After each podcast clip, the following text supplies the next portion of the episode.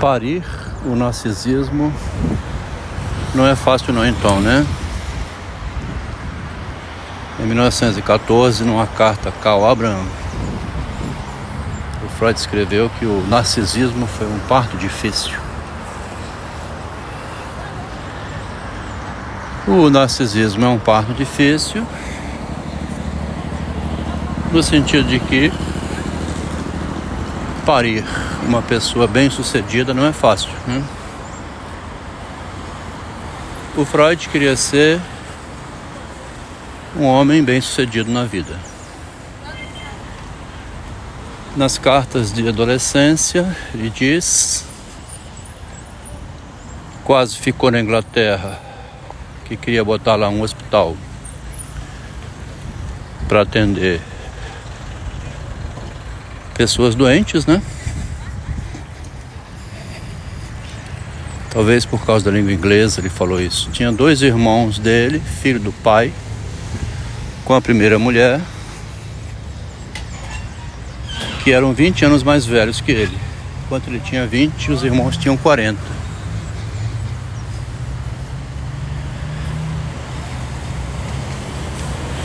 Então, ele também havia dito em outra carta o desejo dele de talvez fazer um doutorado em filosofia, ou talvez mesmo dois doutorados. Um em filosofia e outro em na área médica, da biologia, assim, das ciências naturais, né? Um do pensamento abstrato, que é a filosofia, e outro do pensamento ligado à concretude que é a ciência. Numa carta Jung de 1908, 1909, ele escreve que quando tinha 30 anos, em 1886, casado com a Marta, quase ele foi para os Estados Unidos trabalhar como médico, porque lá daria mais dinheiro. No último encontro, nós demos uma carta onde ele faz um belíssimo de um poema aos 20 anos de idade, né? E em 1934, numa entrevista a um italiano, em 34 ele está com 78 anos de idade, ou seja, 58 anos depois, né? 58 mais 20, 78. 58 anos depois, ele disse que teria sido um escritor literário por vocação. Nada de psicanalista. E o que ele conseguiu fazer, também diz, é obter da literatura os conceitos científicos que foi o que foi, fez Machado de Assis. Ele transformou a linguagem humana, né? Tirou da linguagem humana o que ele chama de ciência, que é tomar ciência.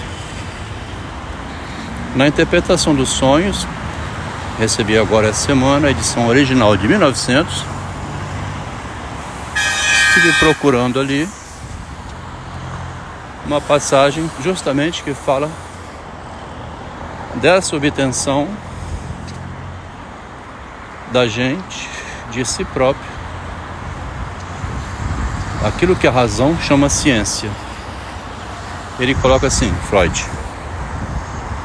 que se você liberta o fluxo do pensamento, alguns autores chamam de fluxo de consciência. Se você deixar a consciência fluir sem criticar nada, falando livremente, como um auto-observador de si próprio, sem crítica, né? Somente se auto-observando, falando, sem criticar qualquer coisa, você flui um texto poético. A Clarice Lispector é dita como fazendo assim, escrevendo o fluxo da consciência fazendo uma literatura livre. Depois, nos portais da razão, ele chama, o Freud,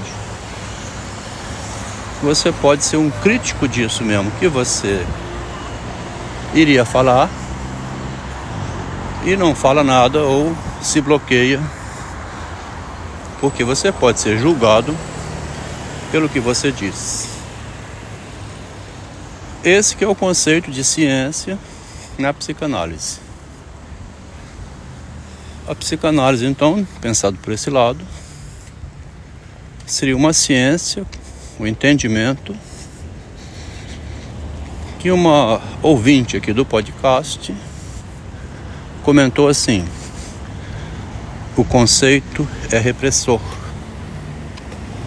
E quando você pensa no seu ato, o que você fará, quando você vai julgar o passo que você vai dar, pensando bem mesmo, você não dá esse passo.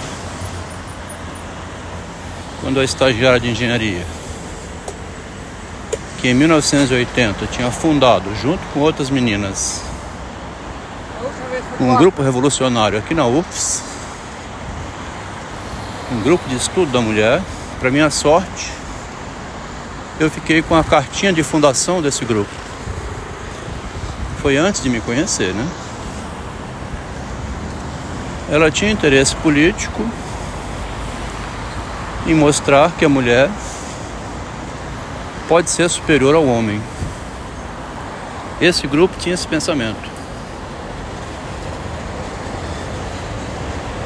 Ela trabalhou uma vida paralela morando com este homem aqui, o marido. Essa vida paralela dela, narrada nos diários, que o marido, que o marido nunca lia, né? Via ali a neurose da mulher, a histérica escrevendo, seus sentimentos de que ela mesma dizia.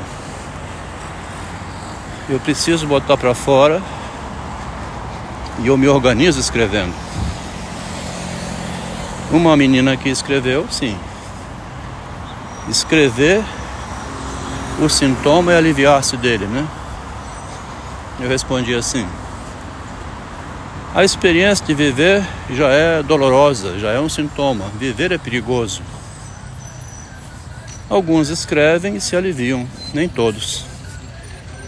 Tem uns que escrevem o sintoma, a loucura de viver, mesmo assim, como Cazuza, né?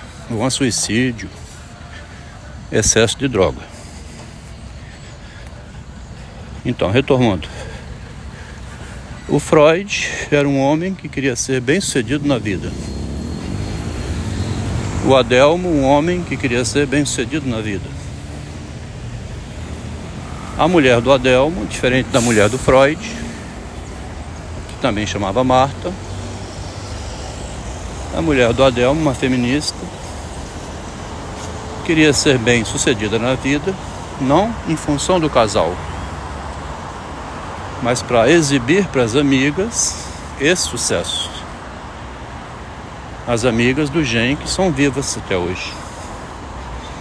60 e poucos anos. Hoje chamam-se G. E o G é de girls, americano, né? Palavra inglesa, meninas. As meninas mais, o G. O antigo Gen da década de, 8, de 1980, hoje, 2023, rebatizaram com o nome G+. Elas são demais, né? Essa mulher minha, então, hoje, depois de ter chutado para fora da vida dela o marido, que estando então livre para fazer essa narrativa, deve ter passado por esse momento, deve não, passou, né? Em que o ato foi julgado por ela mesma. Faço ou não faço isso, né? Me entrego ou não me entrego a esse homem casado? Então, o fluxo de consciência é você deixa o pensamento vir para você julgar o que você faria. E aí você vai fazer ou não. Ela fez, tirou a roupa, ficou nua. Em junho de 1981, assim que a primeira esposa disse que estava grávida tinha conseguido engravidar pouco tempo antes e por telefone disse a ela para ver se ela deixava em paz o esposo dela. Não somente não deixou em paz, como também despiu-se, fez sexo com ele e disse na cara dela: Seu marido já é meu. Essa fala aqui passou pela cabeça dela, ninguém sabe. Ela se autorizou desse ato, né? Autorizou a si mesma, lá na solidão dela, sem falar para ninguém, com certeza para nenhuma analista, né? Nem para mãe, nem para irmã. Mas o marido sabe porque ela tem não somente os relatos, mas tem inclusive um desenho que mandou para o Japão, onde ela diz: Nessa carta eu estou fazendo striptease da minha mente, striptease psicológico, abrindo tudo. Portanto, nos portais da razão estavam sendo permitido escrever tudo que vinha à mente dela.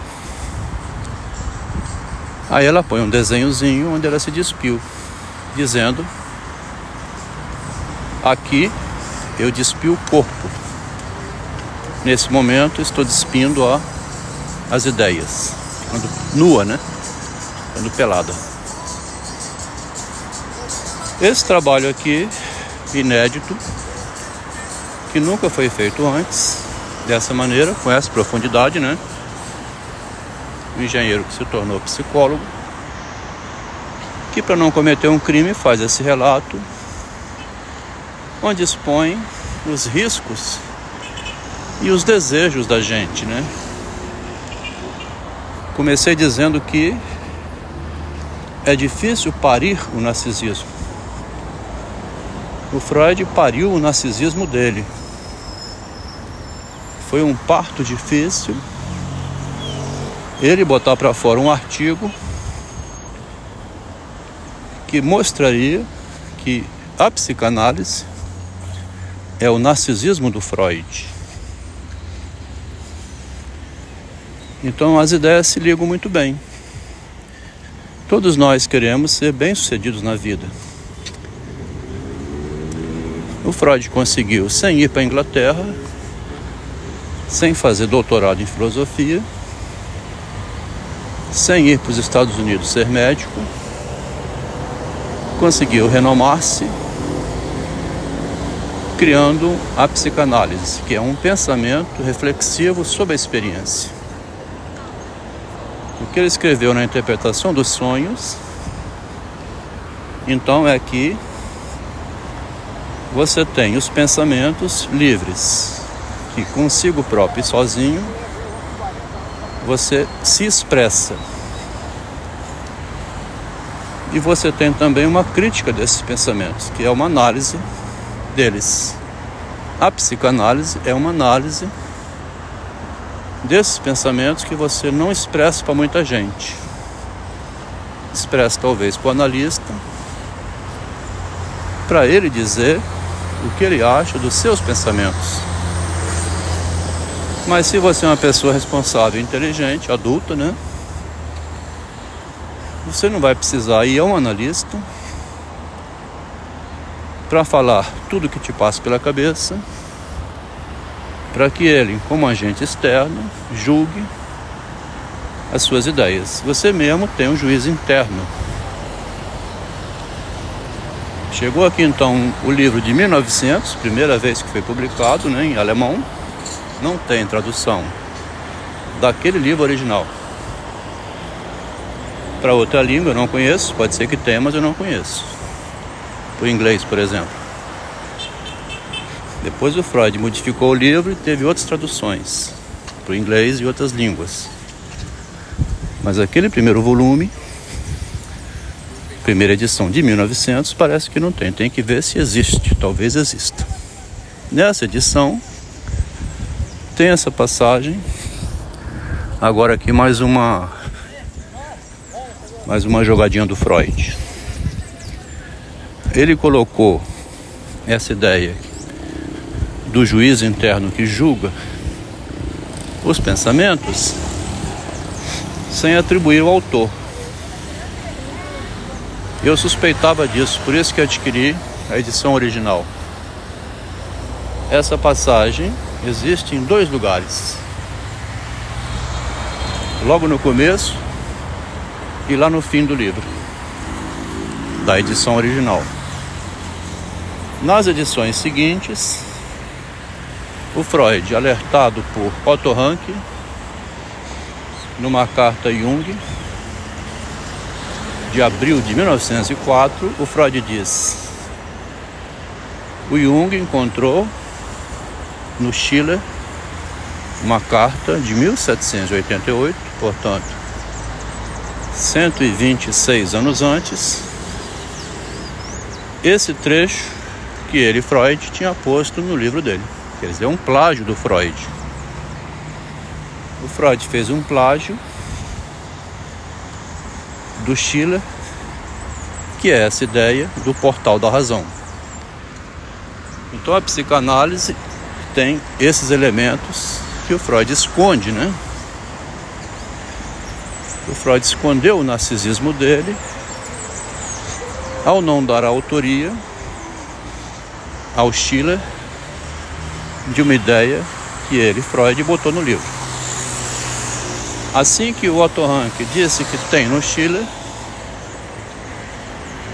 que tinha do Schiller isso, né? Que ele tinha lido numa carta do Schiller. Então, o Freud vai no livro dos sonhos, nas edições depois, posteriores, altera a primeira citação que ele diz dos portais da razão.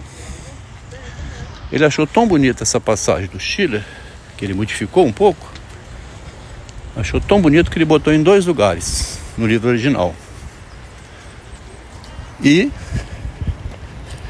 quando o Rank falou para ele essa passagem no Schiller, aí o Freud atribuiu crédito ao Schiller, né? Mas somente na primeira vez que menciona. Na segunda ele não diz que é do Schiller. Interessante, tá vendo? Ainda manteve escondido a segunda referência ao pensamento do Schiller, que é um plágio do Schiller, né? Freud era um pouco assim. Quando ele viu o artigo de Max na Amazon em 1915, dizendo que a libido de Freud é a mesma coisa que o Eros de Platão, ele engavetou o livro com 12 ensaios de metapsicologia, não publicou mais, e engavetou também o artigo de Max na. Quando Oscar Pfister publicou um artigo lendo o artigo original de Max na Amazon de 1915, o Oscar Pfister publicou em 1921 um comentário sobre o, o, o texto de Max na Amazon.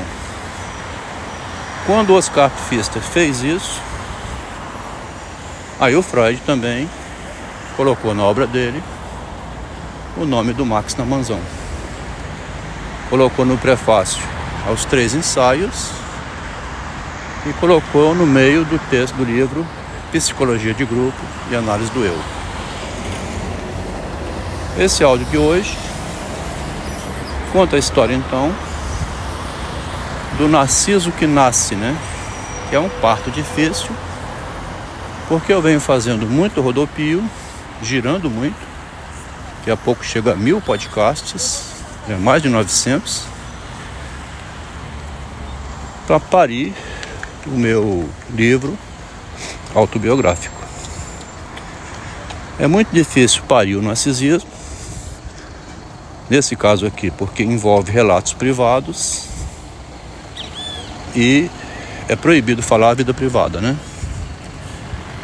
Mas eu, para não cometer um crime, já disse várias vezes, vou falar minha vida privada, porque uma feminista muito esperta foi querer fazer o nome dela em cima do nome do marido Enquanto o marido queria ter sucesso na vida junto com a esposa, para ter bens e patrimônios, para ter uma vida na terceira idade, uma vida saudável, ela não pensava assim, ela pensava somente para ela. Inclusive diz no artigo de aqui de separação que iria publicar um livro narrando a vida dela. Depois da separação tão catastrófica que ela organizou, recuou completamente.